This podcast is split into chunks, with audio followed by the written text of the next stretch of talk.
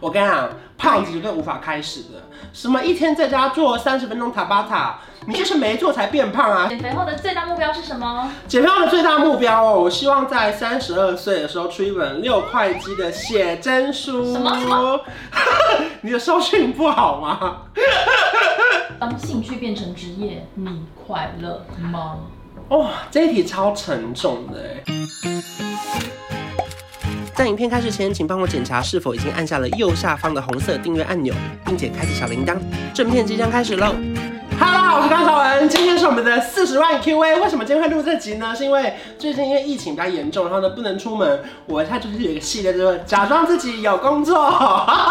然后我在家的时候呢，我就会每天把自己画的美美的。然后呢，从我的房间走到客厅，走到客厅的沙发坐下来之后呢，就开始我们今天的拍片行程。然后呢，昨天晚上呢，我们在 IG PO 了一个限时动态，问大家说四十万 QA 为什么那么晚做呢？因为呢一直到不了五十万啊。所以呢，我就搜集了网络上各式各样的问题，雪片般来的问题之后呢，我们简单分为四大类。第一大类是减肥，第二大类是大学篇，然后呢上下集的部分，下集会有人生篇，还有工作篇。所以我们现在就是来仙女下凡来解答。好，第一题是什么呢？请问你的身高体重？我看我刚刚看到这一题的时候，我是一方面就觉得很不适。对，没有啦，我的身高我看，因为我真的非常非常少站起来。不是说真的站起来的那种站起来，我就是不是别的意思。所以我每一次去，我这怎么了吗？不是因为我，我们也没有想别的意思。OK OK，因为我们每次去活动现场，客户就会说：“关关你本人好高哦。”我就说：“对对对，因为我真的很少站起来，因为大部分我们拍影片是不是都坐着，然后呢桌子都到这里，然后因为我其实我上半身很短，我下面又比较长。”腿 什么比较长？腿腿腿线腿比较长，所以呢，别人不太知道我一百八十二公分，所以我每次站起来的时候，我都会有点惧高症。我看地板我都这样，怎么那么高？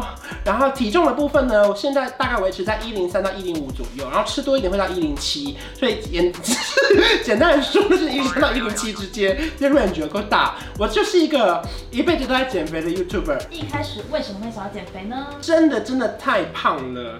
你有看过我最胖的时候吗？好像没有。你看到我本人的时候就已经是比较瘦，而且是最瘦的。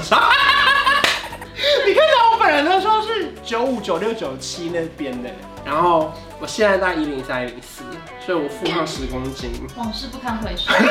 可是因为鬼鬼都在外面放话说我最胖一百五，没有，我帮你算对不对？我最胖的照片，我就是只有胖到一百三十七公斤。那时候 ETtoday 我们的办公室是在楼中楼的小阁楼，你知道小阁楼它就不是真正的钢筋水泥嘛，它就是一些铁片这样。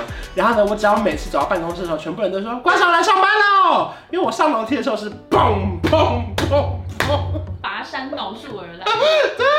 对，所以后来我就发现啊，我不能让大家就是因为我在办公室存在感有点太重，如果一个迟到早退就会被抓到，所以后来我就想说，好啦，然后因为后来那个时候有直播嘛，我每次直播完一个小时之后，我就大喘特喘，就是，会吸不到空气的那种，然后有一阵子是我一直呼吸不顺，就是我会觉得没办法从这边不知道哪边出来的那个很深沉的呼吸，我就要一直。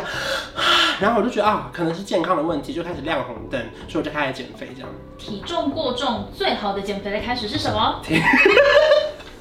其其实我我觉得这题蛮幽默的，因为我刚才问我就对了，因为 IG 上面有非常多的健身网红啊、YouTuber，他们的那种方法就是我跟你讲，胖子绝对无法开始的。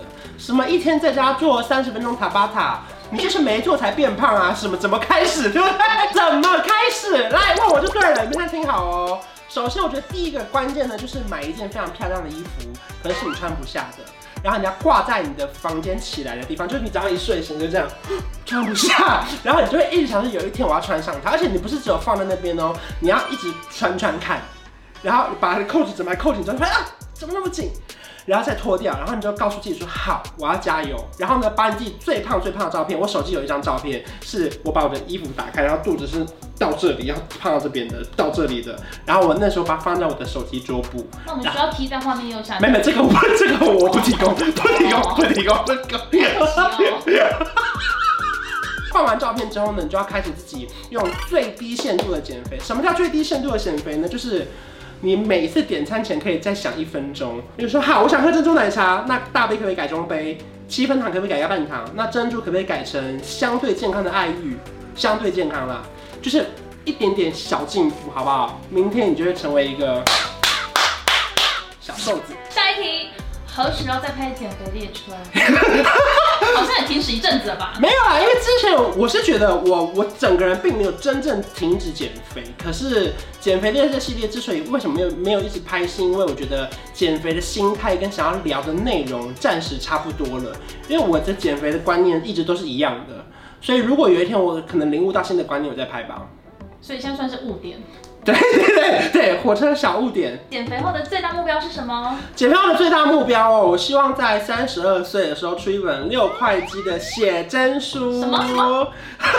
你的收讯不好吗？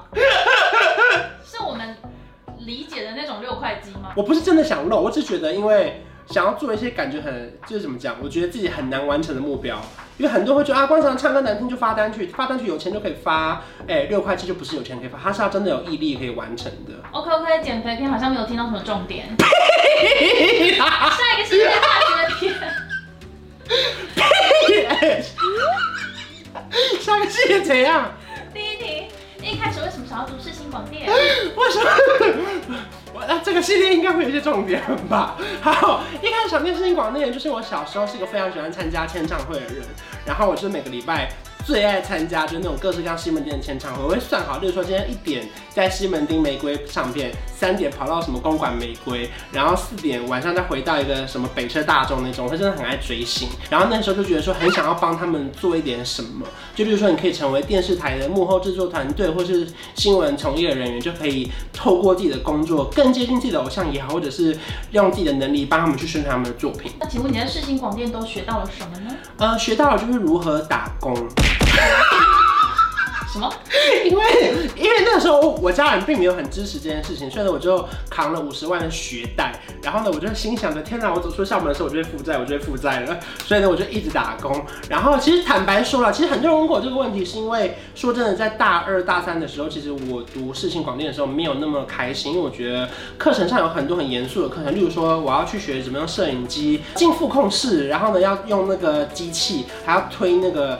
声音的大小，其实那些对我我是没兴趣的。然后，可是我们还好有一堂课拯救了我，它叫做校内节目制作实习吧，我有点忘记了。它是我们可以自己做一个电视节目，用学校的摄影棚，发自内心说我很想要当企划兼主持人，然后在里面就是负责完成这个节目，然后邀请来宾来。那次我就觉得哇，很有成就感的，自己完成自己的节目，然后呢在学校餐厅播。那时候就觉得真是个很大的事情。长大才发现餐厅根本没人看啊。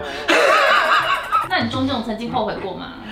啊、最后悔就是有一堂课，它叫做影音剪辑。然后因为那时候太讨厌剪片了，我就在全班面前发誓说，我毕业后再也不剪片，我剪片我是白痴。然后后来我就变白痴。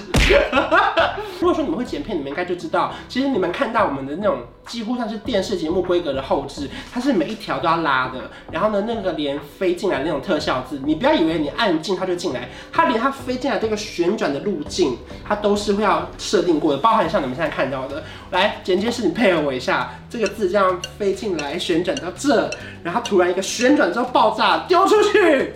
好，剪接师要生气了。不好意思，我们预算不足。刚刚那一段通通都没有。刚刚那段是空的。嗯。那我不是很尴尬。OK OK，就可以学会了。我觉得毕业之后非常庆幸，就是还好学过那些东西，到现在不论是剪新闻，或是剪影片，或是自己开 YouTube 的频道，都觉得没有那么难熟悉这样。所以你觉得广电系跟新闻系出来当记者会有什么差别吗？这一题问的太好了，谢谢。我自己至今不知道差别没有。本身年纪很小的时候就比较肤浅一点点，因为其实我一开始说真的我是想要读世新新闻系的，不小心只考考得还不错，发现世新最高分的是广电系，我就填了广电系。知道他们真正差别在哪边，是因为新闻系比较从事是你真的是文章的写作跟新闻的采访，可是广电系比较像是做电视跟广播。那你当然好奇说，请问现在到底在那个真正的工作上有什么差别？我觉得差别在于说，现在的新闻非常多，你要处理到影像。可是以前的新闻，你可能是比较针对，例如说你说报纸或者是网络媒体，你可能不用处理到那么多影像的世界，你的采访的技巧是可以学得很好的。可是我进入广电系的好处是你不会害怕，例如说可能那个记忆卡给你放到电脑里面，它没办法转档，你就你就不会用了。不同的技能啊，可我觉得累积很好之后呢，不管你是读广电新闻，或者是未来你不管是不是别的科系想要进入这一行，其实都是有机会的。所以以你追星族的底子，嗯，你毕业后进传播圈工作会觉得辛苦吗？嗯，其实说真真的，我后来才知道，我深深检讨一件事情，就是，呃，一开始很爱追星这件事情，我好像太快让同事们知道，导致他们就会觉得，哦，你就会是个小迷妹，或是你就是个小迷弟。所以后来才发现，其实好像一开始真的真的，你要把这些事情收起来。你不要让别人觉得说你就是来追星的，你就是来看偶像的，他们反而会觉得你有点不专业。很多时候，像我们现在有时候录完影，有时候身为工作人员都不太会跟艺人或者主持人拍照。就是会被觉得好像很不专业，可是我觉得时代有在改变。到了这一两年，好像其实我们在工作结束后多了很多拍照时间，反而会让他们觉得自己是很红啊？大家好喜欢我，所以我觉得其实时代有在变，然后呢，也不一定说以前的观念就是错的。我觉得随着时代改变，都有好的，自己都有不好的这样。当兴趣变成职业，你快乐吗？哦，这一题超沉重的哎！我觉得，与其说兴趣变成职业，倒不如说变当你的职业变成一个身份的时候，压力更大。这工作已经没办法上下班了，因为你的身份就是这个职业，不会像说有些工作是你穿脱下你的制服，你可能就是比较像是下班时间了。我们几乎生活就是工作，可是我觉得很开心的就是，我觉得兴趣变成职业，就至少至少。透过你自己的兴趣，可以让你赚到钱，然后有温饱，然后甚至很开心。我觉得这是在工作上比较不会腻的。可如果说你的职业是你没有兴趣的，可是我觉得也不错。像我身旁就有另外一种朋友，他是自己对工作没有那么有兴趣，可他很喜欢准时上下班，然后他就会把下班的生活排超满。例如说去学插花、学乐器，然后假日去运动啊。可是他原本的一到五的正职的工作就是超高薪，所以他也没差。一定要读传播才有机会进相关产业吗？呃，我觉得不用，我就跟刚刚讲的一样，就是我觉得。这也是你的门票。例如说你是中文系的，你中文超级好，在面试的时候，你们一定要展现出你的才华到底在哪边，才不会立刻被主管刷掉。那当然，你一定要知道你厉害在哪边。例如说，可能如果你现在是读餐饮系，可是你是想要去跑，例如说可能米其林线的，那你当然可以进去，因为你很懂餐饮。你不一定要是新闻系的，就是你的专业能不能符合这件事情，我觉得很重要。或者是你今天八竿子打不着，例如说你可能是呃，例如说什么宗教学系。可能你又想要跑娱乐新闻，那你就要跟你的主管证明说为什么你适合。好，我举例，例如说，如果我面试的时候，可能就是说，哦，我超会打坐，我心很容易静下来。那跑新闻的时候，我觉得需要一个很静的心，处变不惊啊。主管听到这就就觉得过了，口才真好。我看想尽办法把你会的东西跟你想要做的事情结合在一起，主管会看到。安静，而且他就说，怎么一切安静啊？是吧？你也在打坐吗？还是怎么样？好，下下一趴是什么？因为我刚刚问题真的太多了，然后呢，接下来的问题呢，我们有分为像是人生片还有工作片，我们准备在下一集的影片跟大家分享。可是呢，我的影片真的没有偷时间，因为我的每一支影片呢，我们给剪接师就是十三分钟的初剪，片头片尾或者是下集预告或是上集回顾，它都是十三分钟以上，好不好？我们真的没有偷时间，为什么会这样讲呢？是因为我们跟剪辑师就是算好了，十三分钟就是这样的钱，那超过一秒就是会加钱，所以呢，我怎么样都会剪在十三分钟以内。好了，下期见！如果你喜欢这支影片，不要忘记订阅我的频道，还有开启小铃铛。那能突破自己的点在哪里？突破自己的点哦，这题这题是十八禁的吗？还是没有？呃，也可以回答十八禁。就是我觉得前面有些酝酿。